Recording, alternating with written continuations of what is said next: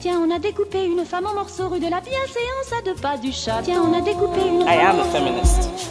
Je vous obsède avec une Je ne me constance suis pas conduit qui appelle quand même l'admiration. conduit d'une façon conforme à ce qu'on attend d'une jeune fille d'abord et d'une femme ensuite. I'm sorry that I didn't become the world's first black classic pianist. Des femmes artistes, activistes, politiques.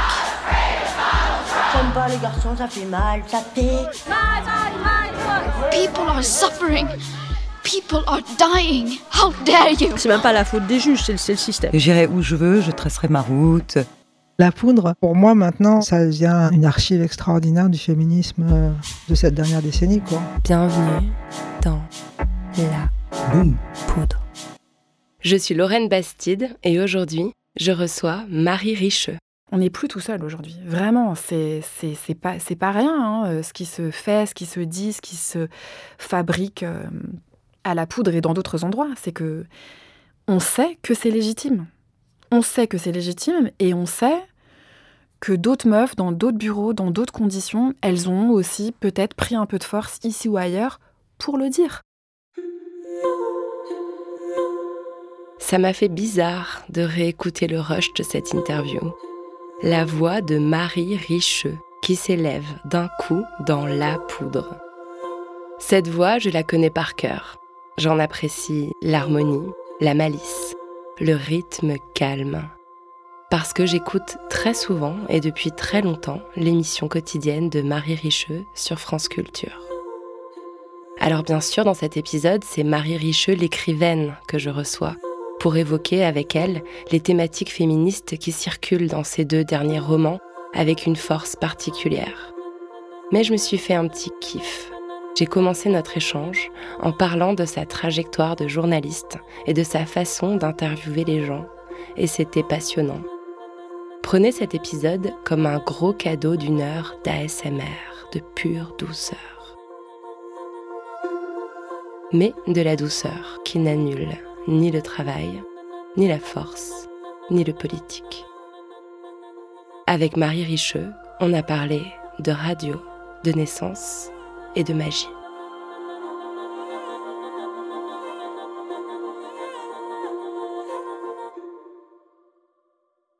Marie Richeux, vous êtes, au départ, pour moi, une voix. Vous animez chaque jour depuis six ans sur France Culture par les temps qui courent, une émission du soir que j'écoute le matin, dans laquelle vous vous entretenez avec celles et ceux qui font la culture. J'ai une certaine exigence en termes d'interview, des attentes assez précises en tout cas, et vous faites partie de la poignée d'intervieweuses que non seulement j'arrive encore à écouter, mais aussi dont j'admire et parfois envie l'aisance, l'audace et l'art du silence. Vous êtes aussi écrivaine. Et ça, je l'ai découvert plus récemment avec un roman paru il y a deux ans, Sage-femme au pluriel, qui tisse des récits féminins de transmission, d'humiliation et d'émancipation et qui m'avait ébloui. Et puis là, à l'instant, vous venez de publier Jour de naissance, au pluriel aussi, l'histoire d'une femme qui attend pendant sept jours que son bébé naisse et qui se situe dans la lignée de sage-femme pour plein de raisons, on va y revenir. Ce livre est le cinquième que vous publiez chez l'éditrice indépendante et talentueuse Sabine Vespizer. Et en fait, Marie Richeux, vous écrivez depuis toujours. J'ai même lu dans la rubrique à propos du blog que vous teniez autrefois que vous vous définissiez ainsi écrit, écrit, écrit. Est-ce que pour vous, faire des entretiens sonores, produire de la radio, du son, du podcast, c'est la même chose? C'est écrire Eh bien déjà, je peux vous dire que je suis ravie d'être avec vous, Lorraine, et que je vous écoute aussi. Donc c'est marrant, deux femmes qui s'écoutent et qui oui, se rencontrent. Oui, c'est très marrant, j'avoue. euh, je m'étais jamais vraiment posé la question de est-ce que c'est pareil de faire de la radio, de faire des entretiens et d'écrire. Mais en fait, il y a quand même quelque chose qui est en commun, c'est les mots. Donc même si c'est pas tout à fait pareil de parler, c'est même très différent de parler et d'écrire. Et après, euh, je fais des émissions tous les jours depuis 12 ans. Du coup, c'est vraiment aussi dans ma vie euh, très fortement, quoi. Ça fait partie de mon quotidien. Et il y a quelque chose qui s'écrit, on va dire quand même. Il y a quelque chose qui s'écrit parce que euh, Faire de la radio, c'est, en tout cas la manière dont je la conçois, c'est faire avec euh, le son, les silences, les recherches d'archives, euh, du mix. Et tout ça, c'est ce qu'on appelle l'écriture sonore. C'est peut-être là que ça se rejoint.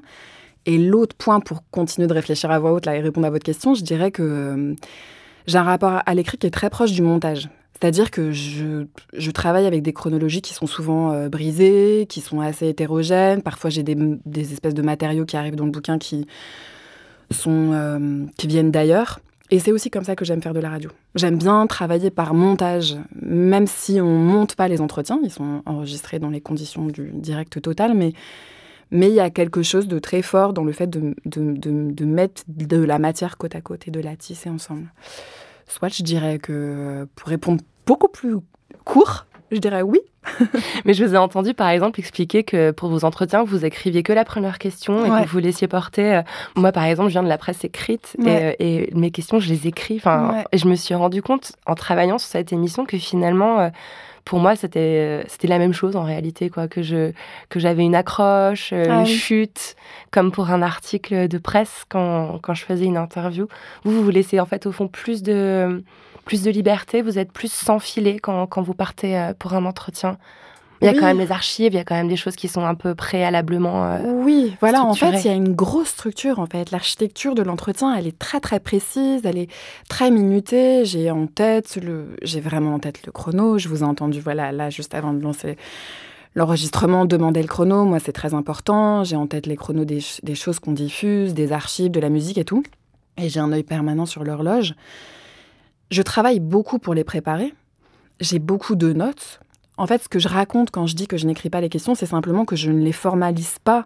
Mais au fait, quand j'ai un petit mot marqué sur euh, ce qu'on appelle un conducteur, je sais à quoi ça renvoie. Bien sûr. Simplement, c'est juste que je ne vais pas jusqu'au bout de la rédaction et j'ai des petites, euh, ouais, j'ai des, des petites notes.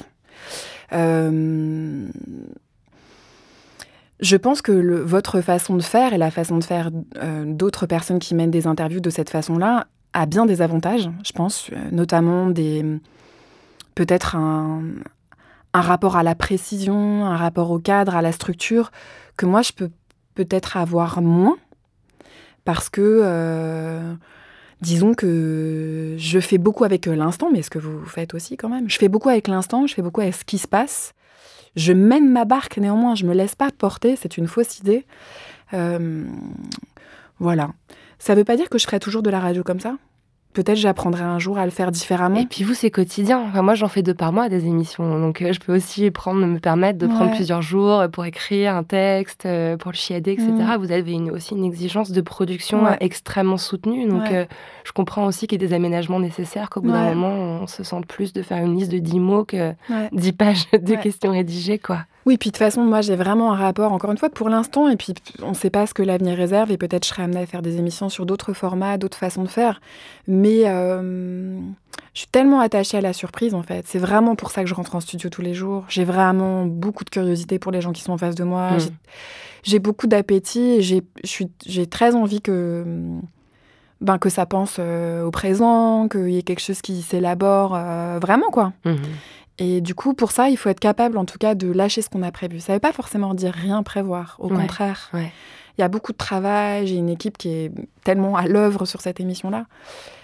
Mais moi, je suis dispo pour qu'il se passe autre chose sur l'imprévisibilité de la pensée euh, de la personne. C'est vraiment ce qui m'intéresse. C'est mm. vraiment ce qui m'intéresse. J'ai pu remarquer systématiquement que j'ai beau connaître ce dispositif par cœur et probablement néanmoins quand même en avoir plus de codes que d'autres personnes qui répondraient à vos questions ou à d'autres questions. Euh, c'est impressionnant. Je pense que c'est très impressionnant parce que dans les entretiens, je, risque ma pensée, ma sensibilité. Je la, je la mets souvent à l'œuvre d'ailleurs, je, je l'engage dans les entretiens que je fais. Mais c'est très très différent de parler de soi. De toute façon, c'est différent de parler de soi. Puis c'est vous qui avez le, le cut, c'est vous qui avez le, le, choix final euh, de ce qui reste, de ce qui mm. part. Euh. Mm. Mais c'est aussi très beau d'apprendre à faire confiance à l'autre. Bah, merci pour votre confiance. On va revenir un petit peu en arrière, comme on le fait souvent dans la poudre. Vous avez grandi, Marie Richeux, à Meudon-la-Forêt. C'était comment de grandir à Meudon? Et bien déjà, c'était pas comme grandir à Meudon, parce que Meudon et Meudon-la-Forêt sont deux endroits qui sont séparés par une petite route et Meudon est une ville plutôt cossue et, bourgeoise, bien que, bien que quelque part un poil contrasté. Et Meudon-la-Forêt, c'est en haut d'une colline et c'est un très grand ensemble d'immeubles. Donc je dirais que c'était grandir entre plein d'immeubles, un horizon comme ça de milliers de fenêtres. J'ai regardé il n'y a pas très longtemps un plan euh, par avion et c'est impressionnant, c'est assez conséquent comme, comme implantation. Et en même temps, moi j'ai grandi à la lisière d'une des plus grandes et des plus belles forêts de l'île de France. Et du coup, je pense qu'il y avait quand même une partie de notre enfance et de notre euh, adolescence euh, qui ressemblait à celle d'enfants de la campagne. C'est-à-dire, on prenait beaucoup nos vélos, on allait beaucoup en forêt, on allait beaucoup près des lacs, on avait des chiens. Et du coup, je sais pas, c'est un peu bigou comme enfance. C'est très banlieue parisienne, immeuble. Pour une certaine part, Fernand Pouillon, l'architecte, j'en parle un peu dans Climat de France, il parlait d'une cité dortoir, donc ça a aussi cette, euh, voilà, cette idée-là, d'être loin de Paris, d'être euh, près de la N118. Mais il y avait vraiment la forêt, quoi. Et moi, j'ai un souvenir fort d'une conscience des saisons, d'avoir été beaucoup dans les arbres. C'est fort, je pense, ça, a beaucoup euh, façonné mon rapport au vivant. C'est marrant parce que vous êtes tout de suite passé au nous. Ah euh, notre enfance, euh, on partait en vélo alors que je vous ai posé une question euh, au ah, jeu. Et ça me renvoie à quelque chose que vous avez déjà dit au sujet de Maison-la-Forêt, que c'était aussi un apprentissage d'être une communauté, en fait, d'être plusieurs, de vivre ensemble. C'est drôle que vous souligniez ça. Eh ben, c'est vrai, c'est très vrai. Je pense que quand je pense à Maison-la-Forêt, je pense beaucoup à des enfances collectives. C'est très mhm. juste. Je m'étais jamais formulé les choses de cette façon-là. Je pense dans le nous, il y a mon frère et moi quand même. Donc l'idée d'une fratrie. Et après, euh, bah, un autre truc de mon enfance de dans la forêt, c'est de vivre dans un endroit dont l'histoire a été tant façonnée par l'immigration, euh, et singulièrement l'immigration maghrébine. Et donc euh, de tisser des amitiés, de tisser une connaissance à ce qu'on appelle d'autres cultures, de tout de suite considérer que les Français et la France, depuis toujours, pour moi, c'est c'est des gens qui, dont les parents euh, viennent de plein d'endroits différents. C'est pour ça que, que ce qui se passe depuis quelque temps euh, dans le discours politique me heurte si profondément parce que c'est vraiment des gens avec qui j'ai grandi, quoi. Et du coup, c'est marrant que je dise nous d'emblée. En effet, il y a un nous. De toute façon, je pense que Climat de France, euh, qui est le livre qui précède Sage-Femme, est quelque chose qui est qui a voulu penser à un nous euh, ouais, très fraternel, quoi. Mmh. Dans, dans, Climat de France, justement, euh, il y, a cette, euh, y a cette scène que vous racontez. Alors, c'est pas vous, c'est une narratrice qui s'appelle Marie. Vous nous faites le coup dans chaque livre, mais de moins en moins. une scène où, la jeune fille de 13 ans entend dans la cage d'escalier des chants religieux musulmans qui s'élèvent pour accompagner la, la mort d'un jeune garçon. Euh, mort d'une overdose.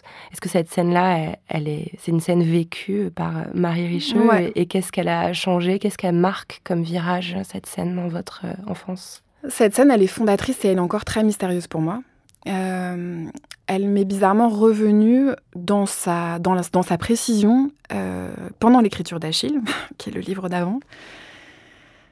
Dans Achille, je parlais de pleurs qui venaient de la salle de bain, d'échos qui venaient de la salle de bain. Et dans Achille, c'était la, c'était la mer, c'était Tétis. Et on entendait comme ça des pleurs, des chants qui résonnaient et tout. Et en fait, en écrivant cette scène, j'ai été euh, saisie par un souvenir d'adolescence où, en effet, c'est moi qui suis dans ma chambre, qui suis collée au mur et qui entend résonner des chants. Voilà.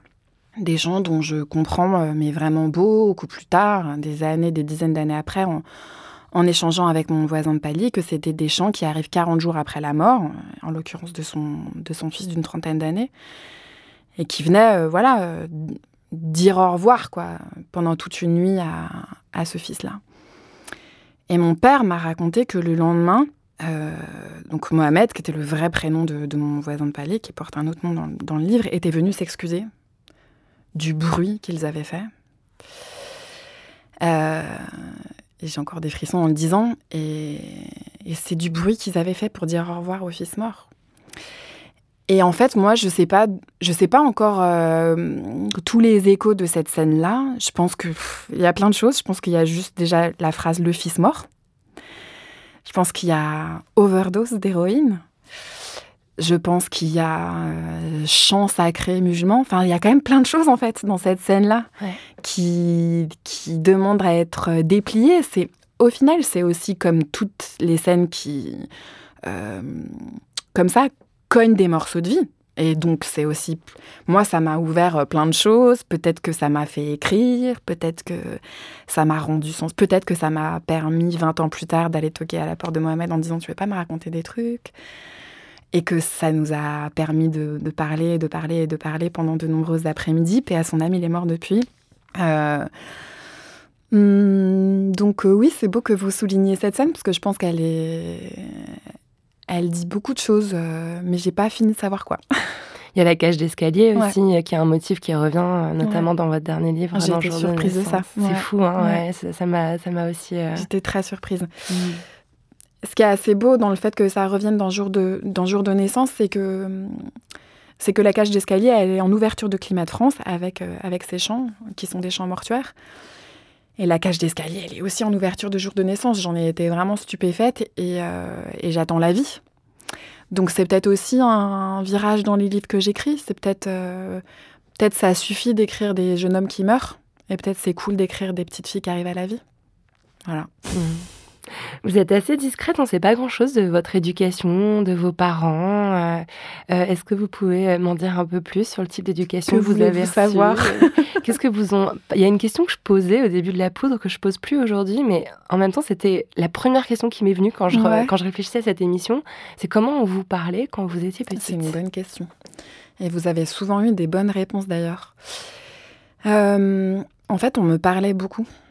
Euh, je dirais que euh, si je devais évoquer l'éducation que j'ai reçue, je dirais que j'ai reçu un, un goût pour la parole, un goût pour euh, les mots, une importance donnée aux mots.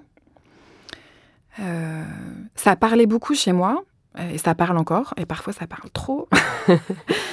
Euh, Il y avait aussi souvent un dictionnaire à portée de main. Enfin, je ne suis pas issue de ce qu'on appelle la bourgeoisie culturelle, avec euh, une conscience d'un patrimoine comme ça, euh, intellectuel à transmettre. Euh, néanmoins, j'ai deux parents qui sont très sensibles, dont j'ai découvert, mais très longtemps après, sans que ce soit voilà, sans que ce soit dit, sans que ce soit transmis de manière consciente, qu'ils avaient tous les deux une collection des cahiers du cinéma quand ils se sont rencontrés. Aussi bien, on m'a jamais pris par la main et on m'a pas mis sur un canapé en disant attends, je vais te montrer Romer, je vais te montrer Truffaut, je vais te montrer Godard. Pas du tout. Euh, de même, il y avait des livres dans le salon et j'ai pas de souvenir euh, de mes parents qui me disaient tu devrais lire ça, tu devrais lire ça. Après, on m'a beaucoup transmis de curiosité. Euh, j'ai été au musée. Je me suis beaucoup promenée. Euh, toute ma famille paternelle euh, est originaire de la Bretagne et euh, j'ai été formée par des paysages très sauvages, par un goût de, je crois, de la contemplation chez mon père. C'est difficile de réunir en peu de mots ce qu'on a reçu de, ses parents. Je dirais que, voilà, ce, ce- ce rapport au langage et un rapport aux autres, quoi. Euh, si je dois continuer sur l'idée de la parole, je dirais que j'ai reçu comme euh, principe fondamental qu'on pouvait parler à tout le monde, de tout. C'est à peu près le métier que je fais. Ouais, et pourtant, euh, donc vous avez euh, fait des études de sociologie, vous avez étudié à l'EHESS, qui est euh, la plus grande école de France pour les études en, en sciences sociales, et vous avez commencé à préparer une thèse sur la transmission par le silence dans l'histoire coloniale, particulièrement algérienne, si je ne me trompe pas, française. Et je trouve ça fou de faire sa thèse sur le silence. Que j'ai pas faite. Que de- Je l'ai déposée au bureau des thèses et puis je me suis. En tout ouais. cas, d'avoir projeté de faire une thèse Ouais. sur le silence quand, on, quand son métier devient effectivement la parole et quand on a reçu cette éducation par la parole que vous venez de nous décrire. Bah parce que je pense que c'est les deux, euh, c'est les deux pôles de ce que je suis. C'est-à-dire que vous discuteriez avec des gens qui partagent euh, mon quotidien ou qui sont des amis proches de 20-25 ans, ils vous diraient mon goût absolu pour euh, la solitude, pour le silence, pour le secret. Des gens qui hallucinent de à quel point euh, je suis secrète sur beaucoup d'aspects de mon existence, les plus précieuses, les plus profondes. Euh, je crois que j'ai trouvé à la radio un endroit parfait parce que euh, à la fois on parle mais on ne se montre pas. Euh, bien sûr, il y a de l'échange, de l'écoute, un dévoilement, mais il est chronométré, on en parlait tout à l'heure. On rentre dans le studio, on en sort. Il y a un début, il y a une fin, c'est cadré. C'est un métier qui me laisse étudier, donc qui me laisse beaucoup dans le silence. Tous les jours, j'étudie, je passe beaucoup de temps à lire, à prendre des notes. C'est un, une pratique silencieuse et solitaire. Donc, euh, je crois que je suis faite beaucoup de ça. Mm. Après, euh, parfois dans mon parcours, je me suis dit, mais peut-être choisis meuf. Peut-être qu'il faut que tu sois plus en accord avec euh, ton besoin, en fait, de pas parler. Et là, depuis un certain temps, je me dis que non, en fait. Peut-être je suis juste un peu des deux et qu'il faut que j'assume que je suis un peu des deux. Peut-être balance en plus. Ouais C'est tellement balance comme discours. de ouf. En plus, je me demande si je suis pas. On m'a vérifié ça il n'y a pas très très longtemps. Je me demande si je suis pas balance, ascendant balance. Donc Oh, wow. bonjour les choix, bonjour, euh, voilà. Hmm. Bon, cela dit, ça me parle aussi beaucoup. euh, À Vous moi êtes qui- balance aussi? Non, moi je suis scorpion, mais cette histoire de. Oui, de. De silence dire, et de parole. De silence et de parole, et puis de, de cadrer, de bien mesurer l'endroit où on met sa parole, comment on la met. Euh, plus ce goût pour, euh, pour la lecture. Oui, il y a des moments euh, Enfin, je comprends très bien ce que vous, me dites. Et, d'avoir. Et cette envie, alors vous en parlez aussi dans, Climat de France. Climat de France, c'est votre premier roman. euh, il s'ancre en Algérie. Euh, pourquoi avoir voulu Est-ce que c'est aussi lié à, cette.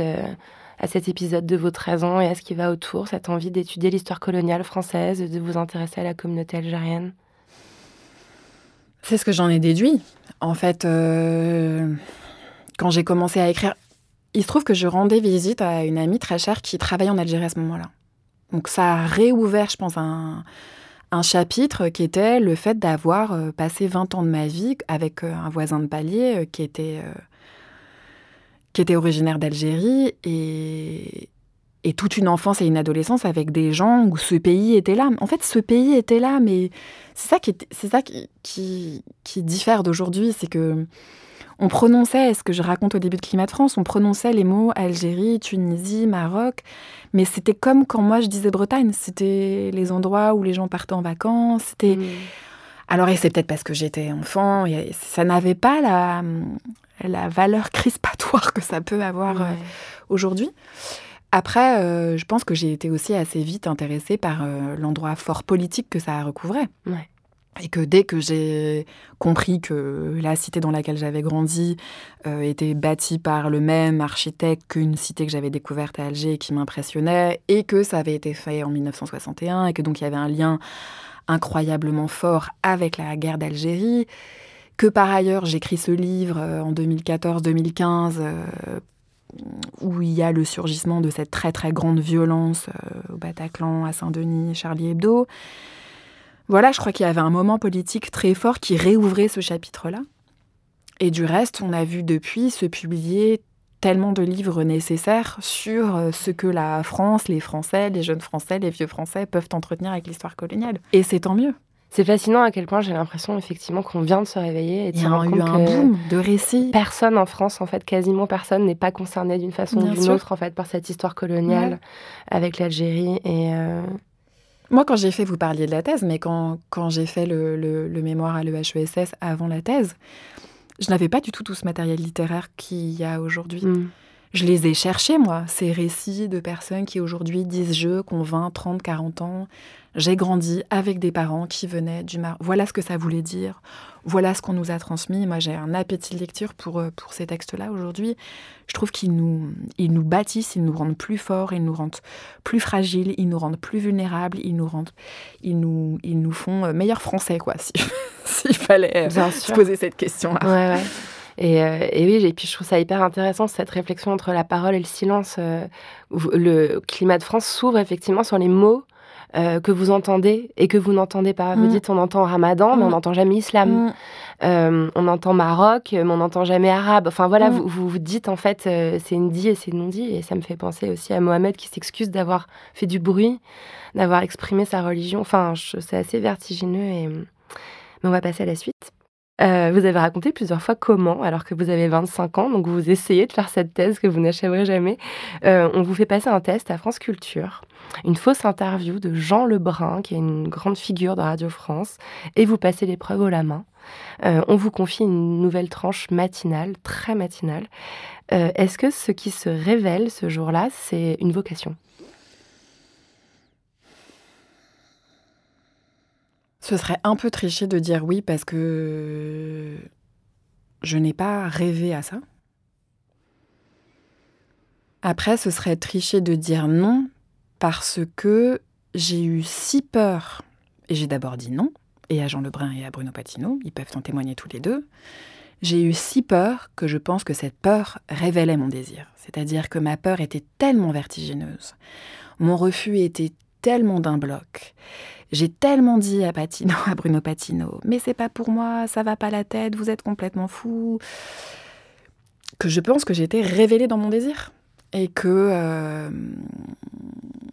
et que j'ai eu de la chance sincèrement de me trouver au bon endroit euh, au bon moment. Hmm, c'est très humble de dire ça. Non, sincèrement, franchement, parce que vraiment c'était quand même de la chance. C'était quand même de la chance c'est pas une joke de dire qu'il y a beaucoup, beaucoup, beaucoup de gens qui ont envie de faire de la radio, qui en font très bien.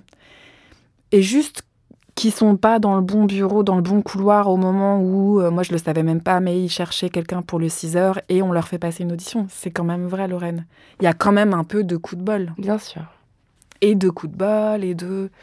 Mais bon, arriver à, passer une épreuve aussi compliquée, aussi exigeante, en étant tout de suite euh, doué et voilà, perçu comme tel, il y a aussi euh, quelque part euh, en tout une cas, forme de talent ou de prédestination à un métier qui vous va comme un gant. Quoi. En tout cas, j'ai compris que je m'y sentais vraiment bien. Ouais. Et que d'autres le comprenaient. Mm.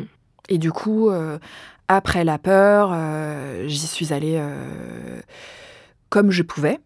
et du coup, ben, j'ai fait mes écoles en fait. C'est-à-dire que on est 12 ans après. J'ai fait des émissions tous les jours depuis. Euh, j'ai appris mon métier. Alors là, on peut pas faire mieux que sur le tas. Enfin, vraiment, hein, j'avais fait euh, des créations sonores, j'avais fait du documentaire, je faisais du son. J'enregistrais beaucoup de choses, j'avais beaucoup d'appétit de montage et tout ça, mais en fait, le studio, l'interview, euh, jamais. Mhm. Donc j'ai appris en faisant, donc en faisant des trucs plus ou moins bien, mais j'ai appris en faisant, et j'apprends encore en faisant. Et votre première émission, elle s'appelle Pas la peine de crier. Euh, d'ailleurs, j'ai trouvé ça assez euh, surprenant et chouette que ce soit aussi le nom d'un blog que vous teniez avant. Donc en fait, le, nom est venu de vous. Vous, voulez l'anecdote? Ah ouais, je la veux à fond. Et eh ben ce jour euh, où Jean Lebrun me dit bah, mettez-vous dans ce studio là, vous travaillez sur quoi en ce moment? Je lui dis ben je travaille sur le football dans les années 70 en Bretagne et, et l'autogestion politique. Bon très bien, faites-moi une fausse interview sur le foot. Donc je fais une fausse interview sur le foot. Euh, je me prépare à faire une fausse interview sur le foot à Jean Lebrun qui se prépare à faire un faux spécialiste de foot. Et euh, il me dit puis bon mettez-vous dans cette salle et trouvez un nom d'émission. Mais vraiment cinq minutes avant l'essai. Et moi, je, en effet, tenais depuis des années un petit blog où je mettais de la photographie et des textes, euh, pas, pas, quotidiennement, mais très régulièrement, qui s'appelait Pas la peine de crier. Et j'ai dit, ben, bonjour, vous êtes sur France Culture, c'est pas la peine de crier. Et Bruno Patino a dit, on garde. C'est incroyable quand même. C'est assez fou. Hein. Et, et, ce, et, cette expression, elle est, elle est forte aussi. Euh, est-ce que c'était une proposition euh, esthétique, politique, de dire c'est pas la peine de crier? Ouais. Ouais, ouais. Bah, C'est-à-dire que je pense que dans le blog, après tout ça, on parle de quelqu'un qui a 20 ans. Donc, euh, je pense que je commence le blog, j'ai à peu près une vingtaine d'années je ne sais pas si je pourrais dire que je l'instituais dès, ce point-là comme un point de vue politique ou esthétique. A posteriori, je peux le dire. Et de toute façon, la manière que j'ai de faire les choses aujourd'hui, elle, raconte encore un petit peu ça. Euh, que c'est pas la peine de crier. Je pense que depuis, j'ai compris à quel point c'était la peine de crier, aussi, à d'autres moments, à d'autres endroits. Euh, et que je me suis aussi nourrie du fait de comprendre que c'était bien précieux que d'autres crient, et parfois même de rejoindre leurs cris. Euh, mais oui, ça avait cette allure-là. Ça avait cette allure-là de c'est pas la peine de crier, je vais essayer de faire euh, quelque chose qui respecte mon, mon, sens de, je sais pas, de la, de la douceur, sans en faire quelque chose d'inoffensif ou de, ou de trop inoffensif. Je vais rester là-dessus. Mmh. Parce qu'on a beaucoup cru, je crois. Et on croit aussi encore beaucoup qu'il y a quelque chose de très inoffensif dans le fait d'y aller tranquille. Je crois que c'est faux. Je vous ai entendu dire dans une émission qu'on euh, vous parlait souvent de votre douceur. C'est vrai que vous avez une voix qu'on pourrait qualifier de, douce et un ton assez calme. Mais vous disiez, et ça m'a beaucoup plu, que quand on vous renvoyait à votre douceur, on niait énormément d'aspects de votre travail. Mmh. Lesquels? Ouais. Ben, je pense euh, souvent quand on parle de quelqu'un de doux, et d'ailleurs c'est souvent un qualificatif qu'on que accole aux femmes, très vite, du coup, ça veut dire qu'on peut faire l'impasse sur la pensée, qu'on peut faire l'impasse sur le travail, mmh. qu'on peut faire l'impasse sur la politique évidemment, qu'on peut faire l'impasse sur le combat, euh, même sur euh, des formes de colère ou il se trouve que c'est comme ça. Je vais pas, je pourrais difficilement changer totalement la manière dont je parle, la manière dont je suis, dont peut-être j'ai aussi. On parlait tout à l'heure de l'éducation ou peut-être juste la tessiture de mes putains de corps vocales, en fait, tout simplement. Euh, après, ça se bosse, hein, mais... Euh, donc, euh, je me dis que c'est pratique pour les gens de se dire, bah là-bas, c'est doux, quoi. C'est tranquille, on se dit ça, et puis comme ça, on a réglé l'affaire, et on se dit, on se dit, c'est quelqu'un qui est doux. Après, c'est pas grave, en fait. C'est pas grave parce que je me dis aussi que ceux ou celles qui pensent que c'est que doux, c'est une petite planque pour moi. C'est tranquille. Moi, ça me permet aussi euh, de, de, faire mes choses et de, et de savoir ce que je fais et de savoir qu'il y en a qui savent. ça aussi, ça résonne. Euh, alors, je, sais que vous êtes extrêmement attaché à, cette maison, à France Culture, qui est une radio, euh, enfin voilà, sublime mais euh, j'ai plein de trucs à dire en fait sur France Culture. Je sais pas par quel bout prendre les choses. Cool, allons-y. Non, mais c'est vrai que par exemple, euh, moi je viens d'un endroit où on écoute RFM et Rire et Chanson quoi. France Culture, c'est quelque chose qui pendant des années dans ma vie a correspondu à une espèce de station où les gens parlaient justement très bas, mm, mm. En, disant plein de noms propres dont j'avais jamais entendu parler et qui était quelque chose qui me semblait vraiment euh, destiné à un, autre type de milieu. Je suis extrêmement fière aujourd'hui que ce soit la, la radio que j'écoute le plus, mais mm. c'est vraiment quelque chose que j'ai que j'ai lutté quoi pour acquérir la capacité à être capable de comprendre ce qui se racontait mm. sur France Culture. Donc je voulais parler déjà de ce fossé qui peut exister mm. entre ce qui se fait sur cette radio et puis peut-être euh, la France moyenne, comme on mm. pourrait l'appeler.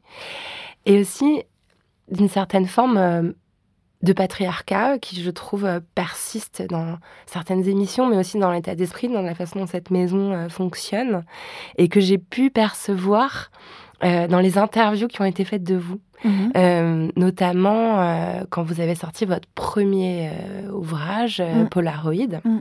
Il y a quelques années, vous êtes encore, enfin, je pense que c'était une dizaine d'années. Bah ouais, c'était, c'était il y a pile dix ans, je dirais. Ouais. J'ai 27 ans à l'époque, je pense. Ouais, vous êtes encore, en tout cas, très jeune. Quoi. Et, et, dans les interviews, je les écoutais, vous êtes interviewé par des vieux piliers de France Culture et je disais, mais c'est pas possible d'être aussi infantilisé. Ah ouais, c'est vrai. Ah, les trucs où on veut vraiment sans cesse. Mais même encore maintenant, enfin, on veut sans cesse vous ramener à la maternité. On veut sans cesse vous faire parler du travail des autres plutôt que de parler du vôtre. On veut sans cesse vous poser des questions étranges, genre qu'est-ce que votre livre n'est pas? Et je ah, mais c'est pas possible. Elle peut pas parler tranquillement de son bouquin. On peut pas juste l'accueillir comme une écrivaine et pas. Enfin, voilà. Et j'ai senti aussi le côté. Euh, bah, vous êtes la petite, euh, vous êtes la, la, la, petite fille de la maison. Euh, et je me suis demandé, voilà, enfin une question après avoir fait ce laïus. Ah, c'est intéressant. Qu'est-ce qu'il faut en fait? Pour tenir le coup aussi longtemps, pendant 12 ans, dans un lieu euh, chargé de tout ce que je viens de décrire Est-ce qu'il faut euh, de l'endurance, de la souplesse, de la confiance en soi? Hmm. Bon, il y a plein de choses euh, dans ce que vous dites. moi non plus, on n'écoutait pas France Culture à la maison. Hmm. et j'ai commencé à écouter France Culture à 20 ans. Je me souviens très bien. Franchement, j'ai commencé à écouter France Culture quand j'ai commencé à y travailler. À presque, quoi. Et j'y ai appris tellement de choses. Bah et je suis encore une immense auditrice de cette chaîne et j'y apprends encore tellement de choses.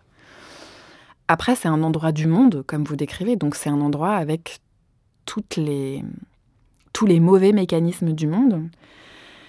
C'est en train de bouger un peu, mais le, par exemple, l'idée d'un rapport au savoir euh, qui soit autre que descendant, qui soit autre que, euh, que détenu par certains, et distiller à d'autres.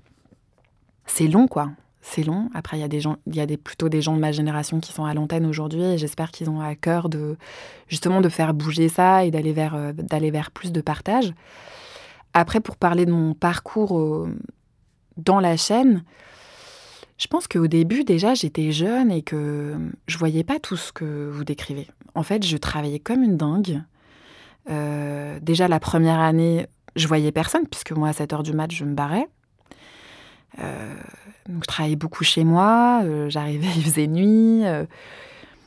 J'essayais de comprendre ce qui m'arrivait. J'essayais de comprendre c'était quoi ce métier. Et ce qu'il faut pour tenir, c'est quand même un peu de la confiance des autres, qui m'a été donnée et renouvelée d'année en année, non sans accrochage, non sans discussion contradictoire et parfois musclée et tout, mais néanmoins, je constatais quand même que d'une année sur l'autre, on me donnait la possibilité et l'immense liberté, puisqu'elle était totale, de faire ce que j'avais envie de faire. Je sais pas. euh, Est-ce qu'il faut. Oui, il faut un peu de souplesse. Peut-être qu'il faut de la confiance en soi, en tout cas de la confiance dans ce qu'on fabrique. Peut-être c'est de l'inconscience, je sais pas, ou c'est une façon de. de croire que. Je sais pas comment répondre à cette question, Lorraine. Je me suis jamais posé cette question-là, à vrai dire. En tout cas, moi, c'est une façon de, de, vous dire aussi que je suis admirative, parce que j'ai conscience de ce que ça peut coûter aussi, d'arriver à... Bah, par exemple, euh, enfin, je sais pas si vous voulez qu'on en parle euh, Ouais, ouais, en- de façon enregistrée ou pas, mais vous me disiez euh, avant, avant, avant qu'on enregistre euh, que, par exemple, vous avez euh, essayé d'adapter euh, les heures d'enregistrement de vos émissions par rapport au fait que vous avez des enfants Mhm. maintenant, que c'est pas forcément la même chose que quand Mhm. vous avez commencé et- Mhm. et, que vous débarquez à la radio à 4 heures du matin parce que vous aviez pas le choix et qu'on vous l'imposait. Et je me dis qu'il doit y avoir en fait, euh, enfin, pour avoir été dans un grand groupe, moi aussi pendant 10 ans, un endroit aussi où j'étais rentrée à 25 ans, émerveillée, ébahie qu'on me fasse confiance, Mm. je sais que voilà, il y a un espèce de dosage à trouver en permanence entre euh, bah, poser ses limites, accepter ce qu'on nous impose. Enfin, je, je pense qu'encore une fois, votre euh, votre euh, goût de l'équilibrage et, et de ce qui est juste Mm. doit, doit vraiment ouais, jouer dans, dans cette longévité. Après, j'ai une réponse par rapport à ça. Et, euh, et on est dans un lieu qui euh, y participe. Euh, quelque chose s'élabore depuis quelques années qui construit un discours pas uniquement féministe, antiraciste, fort, qui donne des forces. Mm. C'est non négligeable en fait. C'est-à-dire que c'est plus du tout pareil aujourd'hui de s'asseoir devant un directeur ou une directrice en disant en fait j'ai des enfants et j'ai bien l'intention d'être là tous les soirs pour les coucher parce qu'on n'est vraiment pas tout seul. On n'est plus tout seul aujourd'hui. Vraiment, c'est pas pas rien hein, euh, ce qui se fait, ce qui se dit, ce qui se fabrique euh, à la poudre et dans d'autres endroits. C'est que on sait que c'est légitime. On sait que c'est légitime et on sait que d'autres meufs, dans d'autres bureaux, dans d'autres conditions, elles ont aussi peut-être pris un peu de force ici ou ailleurs pour le dire. Et je discutais hier avec une copine qui me disait, tu crois que je pourrais demander un mois de plus de congé parental? Je lui dis, non seulement je crois que tu peux le demander, mais en plus je crois que tu y as droit. Donc vas-y calmement. Et dis que en fait là tu trouves que c'est vraiment nimp de laisser ton bébé à trois mois et que tu as encore envie d'allaiter. Vas-y. Je crois qu'on est porté par ça et que ça vaut euh, pour des questions féministes, comme pour des questions de travail, comme pour des questions de... Vous parliez tout à l'heure de, souplesse, bah, ça s'est beaucoup dit aussi. Qu'est-ce que c'est que cette capacité d'adaptabilité? Est-ce qu'il faut vraiment la pousser, pousser les curseurs très loin? Euh, Aujourd'hui, ça se discute beaucoup, le, rapport à, euh, à la place qu'on fait euh, au travail, à la, vie, à l'épanouissement. Je crois que quand même, ça, ça a été un... Ce sont 12 années qui ont correspondu avec un changement de discours ambiant quand même. Et pour répondre à votre question euh, face à laquelle je peinais un peu tout à l'heure, j'ai toujours été entourée d'équipes au sens équipe très proche, génial. Ouais, ça c'est important. Avec de l'entrain, avec de l'amitié, avec de l'inventivité, avec un grand appétit de radio. C'est des gens qui m'ont ouvert des portes sur différents champs, souvent des jeunes gens. Et, euh, Et c'est une émission quotidienne, c'est aussi cette cellule-là, en fait. Et donc ça, c'est très porteur, en fait. C'est très porteur, c'est très protecteur, c'est très dynamisant. Vous êtes encore passé du jeu au nous. Ah là là J'adore, c'est vrai, c'est très juste. Alors, on va, on va aborder enfin cette, euh, cette euh, Marie Richeux écrivaine. Euh, donc, votre premier livre, Polaroid, c'est un recueil de textes très courts qui sont tirés d'une chronique que vous teniez dans votre émission. il, y en avait, il y en a une soixantaine que vous avez sélectionné sur plus de 600 textes écrits quotidiennement. Ça, c'est encore une fois quelque chose dont je suis très admirative, qui est très impressionnant. je voudrais que vous me parliez de cette rencontre avec, avec Sabine Vespizer, votre éditrice. Comment ça s'est passé? Ça s'est passé avant ce livre-là. Euh, Sabine, elle lisait des textes que j'écrivais, euh, je pense, vers 20 ans. Plutôt des nouvelles, des textes courts, avant Polaroid, parce que c'était, on s'est rencontrés avant la radio. Euh, c'est une personne qui faisait l'intermédiaire. Je donnais mes textes à cette personne, j'écrivais et j'avais l'intention de publier des livres un jour dans ma vie. Et donc, elle lui envoyait, petit à petit, je me suis mis à envoyer des choses à Sabine, qui les lisait comme elle le fait aujourd'hui, toujours. C'est-à-dire que c'est vraiment une éditrice à qui on envoie un texte et qui, dans les quatre jours, vous dit ce qu'elle en pense. Et elle le faisait alors qu'on ne se connaissait pas. Et je me suis mis voilà, à lui envoyer des textes que j'écrivais, à lui envoyer des petits livres que je fabriquais. J'ai beaucoup fait ça. J'ai beaucoup fait de l'auto-édition euh, avec des photos. Euh, chez un imprimeur près de, près de Jussieu. Je vivais dans le 13e à l'époque. Et, euh, et, je lui postais, je lui faisais des petits plis, voilà. Et, et elle me disait Ça m'intéresse, mais c'est pas le moment. C'est pas assez solide. Il faut travailler. Mais elle lisait, donc c'était quand même un gage d'encouragement. Et un jour, elle m'a appelé, elle m'a dit voilà, euh, je vous écoute euh, de temps en temps, à 6 h du matin, j'ai entendu ces textes, est-ce que vous êtes d'accord pour qu'on en publie un recueil? Et elle a fait un truc génial, c'est qu'elle a dit on signe pour ce texte-là et on signe pour trois livres. Ça, c'est génial. Ouais. Ça, c'est une marque de confiance incroyable. Et de désir. Ouais. Et vraiment d'appel à l'écriture et de curiosité. Et l'aventure est partie comme ça. Et j'ai une chance inouïe de travailler avec Sabine tous les textes lui doivent, c'est pas du tout une formule, tous les textes lui doivent énormément.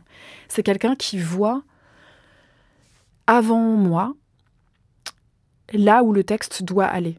Pas au sens où elle va l'emmener là où il voudrait, où elle voudrait qu'il aille, mais elle saisit là où moi j'ai envie de l'emmener. Et donc, bien sûr, c'est moi qui écris, c'est moi qui retravaille tout, etc. Mais elle est une boussole très très précieuse. Ouais. Je vous ai entendu dire que euh, vous avez une tendance, enfin vous en avez parlé d'ailleurs tout à l'heure, à être très chercheuse en fait et à vous servir des livres comme un prétexte pour lire, pour mm. apprendre, etc. Mm. Mm. Et, que, et que Sabine, euh, vous, détournez un peu de ce biais-là, euh, faisait un peu taire la chercheuse pour révéler l'autrice. Bah, en tout cas, elle, elle me dit qu'elle est là pour publier de la littérature et pas des thèses. et que euh, toujours, elle me rappelle que, euh, que ce soit pour Achille, où c'est plus une sorte de poème épique, euh, ou pour les autres romans, ou pour le récit, que c'est la littérature qui l'intéresse. Donc il faut que toutes les scories de mes lectures, de mes recherches, de mes entretiens quand il y en a, euh, disparaissent et soient mmh. invisibles, et parce que euh, c'est ça qui l'intéresse. Et donc c'est formidable parce que euh, je pense que déjà ça sert le texte, et puis ça, ça appuie sur cet endroit-là qui est ce qui l'intéresse et qui est ce qui fait battre mon cœur, donc formidable. Mmh. Vous avez parlé depuis tout à l'heure un peu de, un peu d'Achille, euh, qui est, qui est un texte euh, vraiment surprenant, euh, assez hybride. Il est présenté comme un essai, bien souvent. Ah, ah bah oui, mais moi je sais pas vraiment forcément ce que j'ai ressenti. vraiment pas du tout écrit comme un essai. Non, moi non plus. c'est souvent présenté comme ça, un essai sur le mythe d'Achille. et en tout cas, moi, ce qui m'a, ce qui m'a euh, comment dire, euh, pas choqué, mais en tout cas marqué en lisant le texte, ce que j'ai lu après vos, deux derniers ouvrages, c'est qu'il y a le thème de la maternité qui est hyper fort en fait. Il y a un dialogue euh, avec Thétis, qui est donc la mère d'Achille dans, dans, le mythe, qui pleure la mort de son fils, un peu et par anticipation. Et qui l'a plongé dans le fleuve de la mort en omettant, en le tenant par le talon, ça, s'ouvre par cette scène. Mm. Euh, et, ce thème de la maternité, finalement, il est encore extrêmement présent dans, votre travail. Mm. C'était c'était déjà une, fascination qui était en train de naître à ce moment-là, alors que vous n'étiez pas encore euh, concernée par le sujet. Non, j'étais pas mère à ce moment-là. bah, Force est de constater que la question de la naissance est une question qui m'occupe. Euh, puisque euh, c'est présent dans mes textes. La naissance et la mort, toujours côte à mm. côte, c'est ça qui est assez incroyable. Même, même dans le dernier, euh, bien sûr, même dans Jour de naissance, mm. il y a cette conscience très forte. Ouais, ouais. Ça m'occupe. comme je le disais tout à l'heure, je n'ai pas fini de comprendre ce que cette scène de mes 13 ans et de la mort de mon voisin dépose en moi. Je n'ai pas fini de comprendre ce que j'ai à voir avec euh, la naissance, euh, le fait d'accompagner les naissances, euh, qu'est-ce que c'est qu'un bébé qui vient au monde. Ouais, c'est un gros sujet. et d'accompagner la mort, c'est aussi ça qui est super intéressant et qu'on retrouve aussi d'ailleurs dans, dans Sage-Femme. C'est que autrefois, avant la persécution des, sorcières, c'était les mêmes femmes qui mm. accompagnaient les naissances et les morts. Mm. C'était il y avait tellement souvent la mort dans la naissance mm. que ça allait de soi en fait. Absolument. Et puis, malheureusement, on sait que la naissance est un endroit de crête euh, encore très fragile, c'est-à-dire que et euh, la mort des femmes et la mort infantile a considérablement baissé. Malheureusement, euh, donner naissance à un enfant aujourd'hui expose le corps des personnes qui accouchent à une très grande fébrilité. Alors, ce qui existe et ce que j'essaye de faire apparaître dans le jour de naissance, c'est que quand on le vit dans des conditions, on va dire, les plus optimales, c'est aussi un endroit d'une immense force et d'une immense puissance qui peut se déployer, qu'on peut découvrir, qui est dingue, qui peut euh, exister en nous ensuite pour la vie, je crois. Et c'est une découverte puissante pour moi. C'est mmh. vraiment une découverte, hein, le fait d'accoucher de ma deuxième fille. Euh, comme on dit, de manière totalement physiologique, dans une maison, dans une de, maison naissance, de naissance, ce que vous décrivez dans le jour de naissance. Qui est un endroit qui est uniquement tenu par des sages-femmes et, et qui sont des endroits beaucoup trop rares aujourd'hui en France, euh, m'a fait ouais, découvrir euh, des choses de mon corps euh, que je ne soupçonnais pas. Mhm. Et qui ils sont aujourd'hui des outils pour moi. C'est des outils, sincèrement. là, je peux dire, je ne sais pas comment on comprendra cette phrase, que la, une conscience du périnée, une conscience euh, de la capacité de relâchement, de la capacité de passage de mon corps est aujourd'hui à l'œuvre dans plein de trucs que je fais mais qui n'ont rien à voir. Hmm. J'ai euh, euh, énormément de difficultés à lire euh, euh, des textes qui parlent justement de l'empouvoirment par l'accouchement ou de l'art de faire naître, probablement parce que moi j'ai vécu des accouchements foireux, ultra traumatiques et des césariennes en gros quoi.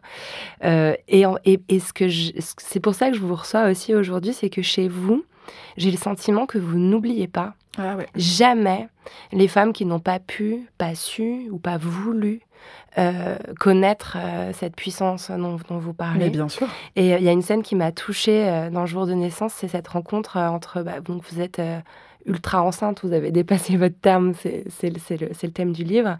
Et il y a cette femme à la piscine qui vous admire, qui vous dit Waouh, vous êtes si belle, je n'ai pas eu cette chance. Et j'ai apprécié, vous avez, j'ai des petits frissons sur le bras, cette, cette considération que vous avez pour, voilà, en n'oubliant pas que, en fait, il y a aussi énormément d'autres façons. Euh. Et c'est le même combat. Ouais. Pour moi, c'est le même combat. C'est-à-dire que le combat acharné ad vitam aeternam pour l'IVG, c'est le même combat que pour des naissances respectueuses, dignes, douces. C'est le même combat que pour que chacune des personnes décide si oui ou non elles veulent avoir des enfants. C'est la même chose, c'est-à-dire que pour moi, il n'y a pas un empouvoirment qui serait plus beau, plus lumineux, plus puissant, plus scintillant parce que tu as accouché. No way de dire ça, jamais. Et je ne m'en suis pas méfiée dans le jour de naissance euh, parce que je savais que j'étais moi-même fragile en fait. C'est-à-dire que ce que racontent ces sept jours post-terme, c'est que ce qui m'attendait, c'était peut-être un déclenchement au bleuet. Et peut-être une césarienne euh, en urgence. Euh, et qu'il allait falloir faire avec ça aussi. Que peut-être j'allais être totalement dépassée par la douleur et que ce projet euh, que j'avais de vouloir faire naître mon enfant cette fois-là sans péridurale, bah, j'allais en deux secondes et demie dire filez-moi la drogue la plus puissante du monde pour ne rien sentir. C'est-à-dire que ce n'est pas un, ce n'est pas un livre de certitude. Il y a beaucoup de peur. J'ai peur tout le temps. Ouais, Jusqu'au bout, j'ai peur. Le motif de la peur qui revient. Je euh, doute, j'ai peur ouais. tout le temps. Je me dis que ça va pas le faire. Je me dis que je vais pas y arriver. Mais il y a aussi la découverte de quelque chose qui s'installe et que euh, et auquel je fais petit à petit confiance. Et c'est aussi ça que je raconte, c'est que j'ai accepté pendant sept jours de ne plus faire. Tous les jours, j'appelais la sage-femme, on fait quoi? Elle disait on fait rien. C'est pas facile de rien faire, Ouais. d'accepter de rien faire. Et puis quand on fait quelque chose, c'est quelque chose de très peu intrusif. Ouais. C'est euh, des huiles essentielles, un massage. Ouais. euh, Moi, j'étais. Enfin, d'ailleurs, je trouve ça fou. Je me suis dit en le lisant, mais c'est fou. Elle arrive à créer un suspense. J'ai l'impression de, de lire un roman policier, quoi. À chaque chapitre, j'ai alors qu'est-ce qui va se passer? Est-ce qu'elle va accoucher? Est-ce qu'on va la déclencher? Euh, Puis c'est quoi faire quelque chose? Mm. Et, euh, et j'ai trouvé, euh, ouais, enfin, ce livre, il est, il est vraiment très beau. Et il y a aussi cette, euh, cette notion de, de dire vrai sur, sur soi-même. Je sais que c'est quelque chose qui vous a travaillé. Et en fait, de livre en livre, on, on assiste à une forme de dévoilement. C'est-à-dire que vous mettiez beaucoup de distance entre vous et la narratrice qui s'appelait comme vous dans les livres précédents. Et là, bah, vous venez de parler très librement de votre Mm. propre accouchement. Mm. Bah ça, c'est un chemin, clairement. Ouais. Et je, je parlais tout à l'heure de hum, considérer qu'il fallait choisir entre se taire ou parler, être euh, ceux du clan du silence ou de ceux, euh, celles du clan de la parole. Euh, je, je vais pas à pas sur un chemin où je peux concilier une extrême pudeur avec le bénéfice, la joie, euh, le- l'expérience que c'est de dire des choses vraies de soi.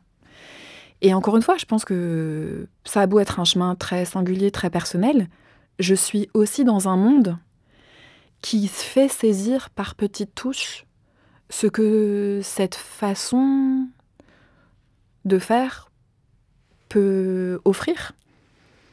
Euh, je pense à plein de choses, mais je sais pas, je pense par exemple à, à la lecture de, de Deborah Levy ou de Maggie Nelson, enfin, d'écrivaines de cette trempe.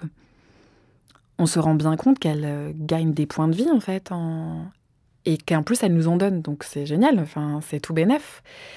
Et que c'est pas si dangereux que ça, que la crainte immense qui est forte pour moi de qu'est-ce qui se passe quand on dévoile, au final, c'est OK. Donc euh, voilà, je vais voir où ça me mène. Ouais, il se passe rien de si grave Ouais. au fond. Et, et ça renvoie d'ailleurs à, à Sage-Femme, euh, où cette idée euh, finalement que ce que vivaient les femmes dans leur intimité, dans leur chair, devait rester caché, Ouais. devait rester Bien sûr. secret. Bien sûr. Euh, Sage-Femme, c'est un livre extrêmement féministe. Mm. Enfin, moi, vraiment, il m'a, beaucoup marqué. J'étais heureuse d'a- d'avoir à le relire Mm. pour vous recevoir. Euh, et c'est un livre aussi dans lequel euh, vous vous retrouvez finalement à faire une enquête sur vo- votre propre euh, lignée de femmes. Mm. Est-ce que le fait de justement lever le silence sur ce qu'avaient vécu vos aïeuls, ces filles mères, filles mères, Mm. comme vous dites dans le livre, ça vous a aussi peut-être libéré de, cette, de ce poids-là?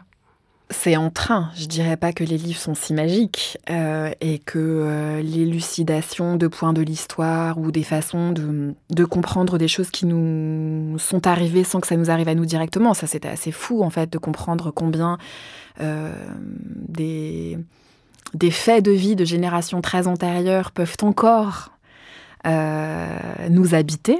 C'est mystérieux, mais je crois que c'est très réel et plein de gens qui nous écoutent peuvent en faire l'expérience. Donc c'est pas magique au point où tu te dis, t'as fait ton enquête, t'as écrit ton bouquin et tout est levé. Par contre, oui, je pense que ça a participé de, euh, d'une petite libération, d'un petit éclairage. euh, ça m'a appris des choses. Euh, j'ai, plongé vraiment dans qu'est-ce que c'était que d'être une fille mère au 19e et, et- jusqu'à la moitié du 20e siècle. L'horreur. et comme vous dites, le fait que ce soit précisément des, des, formes de vie qui étaient euh, très très silenciées, mises à l'écart des villes, enfermées. Voilà, j'ai découvert ces maisons maternelles où on parquait des filles mères juste parce qu'elles avaient eu un gosse et qu'elles n'étaient pas mariées. Et de juste le raconter et de dire qu'est-ce qu'elles avaient fait ces femmes. Elles avaient juste ou bien eu une sexualité amoureuse, ou bien été violées. Ben, en avant pour le raconter, parce que c'est ça qu'il faut qu'on fasse. Mmh. Surtout, ce qui est extraordinaire, je, je l'ai entendu dans une interview que vous faisiez avec une, avec une historienne qui vous a accompagné dans, dans, Nicole ce livre. Pellegrin. Euh, que finalement le nombre de filles mères n'a fait que baisser. Ça, c'est quand même aussi extraordinaire. Enfin, D'ailleurs, je, je, dis fille mère comme si ça allait de soi, mais ce mot est évidemment abominable ouais. et à déconstruire, mmh. mais tout le monde sait à quoi ça renvoie. Euh, c'est fou aussi de se dire ça. C'est-à-dire mmh. qu'en fait, euh, la moitié des naissances quasiment euh, au 19e, euh, c'était des, des, femmes hors mariage. Mmh. Et puis quand on arrive aux années 40, 50 en France, on n'est plus qu'à 15-20% des naissances. C'est aussi parce que le mariage dans la classe ouvrière a fait un boom pour d'autres ouais. raisons. Et il ouais. y a plein d'histoires. En fait, c'est aussi ce qu'on disait tout à l'heure, à savoir, c'est quoi cette histoire des naissances? Quand on s'intéresse aux naissances, et aujourd'hui, quand on voit le discours nataliste de tous les gouvernements populistes, de tous les gouvernements d'extrême droite, on se rend bien compte qu'il y a il y a un sujet très très fort et que le, la naissance est politique à bien des égards. La naissance comme le choix de ne pas faire naître d'enfants ou évidemment la, la liberté d'avorter. Ouais, il y a une structuration qui est, qui est, opérée, une mise au pas en fait, euh, qui est... Euh... Par le corps des femmes. Mm. Dans votre travail, euh, dans, vos livres, mais aussi euh, à la radio, et puis dans, vos textes, et puis même sur les réseaux sociaux, je trouve, euh, on, sent votre fascination pour les synchronicités, pour les signes, pour les symboles qui se répondent. J'ai écouté aussi votre, votre entretien avec Déborah Lévy, qui était il n'y a pas très longtemps, la semaine dernière, où elle parle de ce câblage secret des choses. J'ai adoré cette expression. Est-ce que vous croyez en la magie? Alors, oui, et je me méfie de moi-même. J'y crois beaucoup. Euh, et j'ai des... Et j'ai deux filles qui y croient beaucoup. Donc, c'est encourageant. Je me méfie des pensées magiques. C'est-à-dire que j'essaye de faire de ces croyances-là, de mes superstitions, de ma façon d'être attentive aux détails, d'en faire un jeu. C'est-à-dire que j'ai aussi vu comment, dans l'enfance et dans l'adolescence, ça pouvait créer un rapport au monde parfois inquiet ou, ou, ou, relatif à la croyance, mais pas du bon côté des choses. Aujourd'hui, j'essaie de m'amuser de moi-même. Euh, j'essaye de me dire que euh, c'est pas parce que euh, je dis une connerie, mais c'est un peu ça quand même. C'est pas parce que le feu il va passer au vert dans 4 secondes qu'il va se passer ça, parce que c'est dangereux, parce que c'est un, rapport au réel qui euh, considère qu'il y a des forces qui sont extérieures à nous. Et je suis, je suis méfiante sur les forces extérieures à nous. Voilà. Je suis très confiante sur les forces intérieures. J'ai un j'ai un rapport euh, au vivant euh, très puissant. Euh, mais voilà, j'essaie d'y aller un peu mollo sur, euh, sur les signes. Vous, vous croyez aux signes? Euh, Oui, je suis, oui, mais j'ai le même rapport que vous, c'est-à-dire que les synchronicités me passionnent et en même temps, j'ai conscience qu'elles peuvent rendre zinzin. Ouais. Donc, je, je m'en ouais. méfie aussi. Et malheureux aussi. Ouais. C'est-à-dire qu'après... Si ça marche pas, on est ouais. déçu. Et puis, si on lit toutes les choses, alors quand c'est du côté heureux de l'existence, mmh. c'est chouette, et puis on peut se dire, ah, incroyable, cette couleur, ce mot, etc. Mais quand il se passe des choses tragiques, et qu'on commence à dire ah c'est le signe de non c'est l'enfer. Moi je pense que vraiment là pour le coup je suis contre toute idée de euh, la punition céleste ou la rétribution céleste je pense que c'est une mauvaise piste mmh. c'est perso hein. mais après la magie peut évidemment aussi être euh, extrêmement politique enfin il y a cette expression de Starhawk euh, cette grande militante écoféministe qui est aussi sorcière revendiquée qui dit que la magie c'est l'art de changer la conscience par la volonté donc on peut aussi euh, retourner cette, la perception de la magie comme étant quelque chose au contraire de très intérieur euh, et je trouve que c'est aussi ce que disait Déborah Lévy, c'est-à-dire que le fait d'écrire, euh, c'est le fait d'imposer un sens, euh, de relier les points de la façon dont on veut les relier. Absolument. Donc, je trouve qu'on peut aussi, plutôt que d'un abandon à une force supérieure, le considérer comme au contraire le tout mettre dans, dans, la canalisation de sa propre volonté. Quoi. Absolument, tout à fait. Et je pense que la lecture des signes et le fait de les rapprocher, si on désire, si on si on comprend que ça n'est que l'expression de notre désir ouais. et que ça n'est que la façon dont on désire lire le monde, dans ces cas-là, c'est un art. Ouais. Et, et c'est pareil, au final, on peut se dire, est-ce que c'est la magie ou est-ce que c'est une attention au détail ouais. Est-ce que cette attention au détail, elle peut être tournée que vers euh, le poétique et l'étincelle ou la politique? Et, et c'est pareil, on, on change de champ, on se, rend compte que on est moins du côté de l'ésotérisme que d'un rapport au monde, d'une présence au monde, d'une conscience au monde. Ouais, je crois dans cette magie-là. Ouais. Et dans ces, dans ces morceaux de tissu aussi, enfin, j'aurais voulu qu'on parle de tissu, mais on arrive au bout et de... fringues. ouais, bah oui. Vous, vous parlez beaucoup de, des textiles et puis de, voilà, de, de, tout ce que les femmes euh, autrefois pouvaient mettre dans la confection d'un tissu, d'un tissage, d'une broderie. Et euh, il y a ce drap qui vous suit euh, dans le jour de naissance, dont mm. on sent, voilà, c'est une forme de superstition, mais aussi c'est, enfin, c'est quelque chose qui donne du courage, de la mm. force, qui vous met dans une lignée. Donc, enfin voilà, je, je l'ai senti aussi dans le jour de naissance. Marie Richeux, est-ce que vous avez accès à votre chambre à vous? Hum. On va dire que récemment, oui, mais que je n'ai pas accès au temps qui me donnerait accès à ma chambre à moi. Donc, c'est le prochain chantier. Oui. Avec une quotidienne et deux enfants en bas âge, ça va. Hum. On va attendre un petit peu. Mais en gros, voilà, c'est ça. Je crois que c'est vraiment le prochain chantier, c'est le temps. Hum, le temps. Par les temps qui courent, c'est le nom de votre émission quand même, c'est drôle. Ça évoque quoi pour vous la poudre? Euh, ça évoque un très beau titre de podcast à l'heure où tout doit être intelligible, compréhensible, checké par euh, les moteurs de recherche et le scan.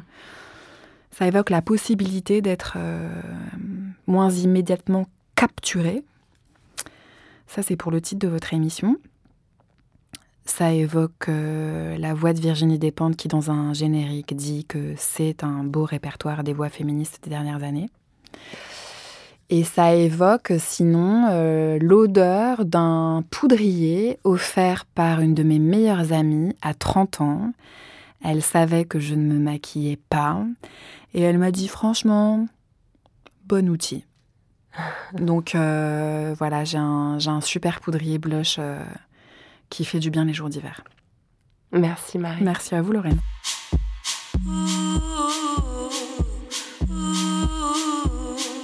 Merci à Marie Richeux d'être venue faire parler la poudre avec moi. La poudre est un podcast de Lorraine Bastide, diffusé en exclusivité sur Spotify. À la production, Marie-Laurence Chéry, assistée par Sophie Volatier-Godard. À la prise de son chez Nova Spot, Robin Eon. Au montage et au mixage, Marion Emery. Le générique est une réalisation de Lorraine Bastide et Marion Emery sur une idée originale de Aurore Meyer-Mailleux et un tapis musical signé Bonnie Banane. Vous pouvez retrouver la poudre sur les réseaux sociaux et nous y faire tous vos retours. Les livres associés à chaque épisode sont rassemblés sous le hashtag La Poudre. Merci pour votre écoute, prenez soin de vous et surtout, surtout, continuez de faire parler la poudre.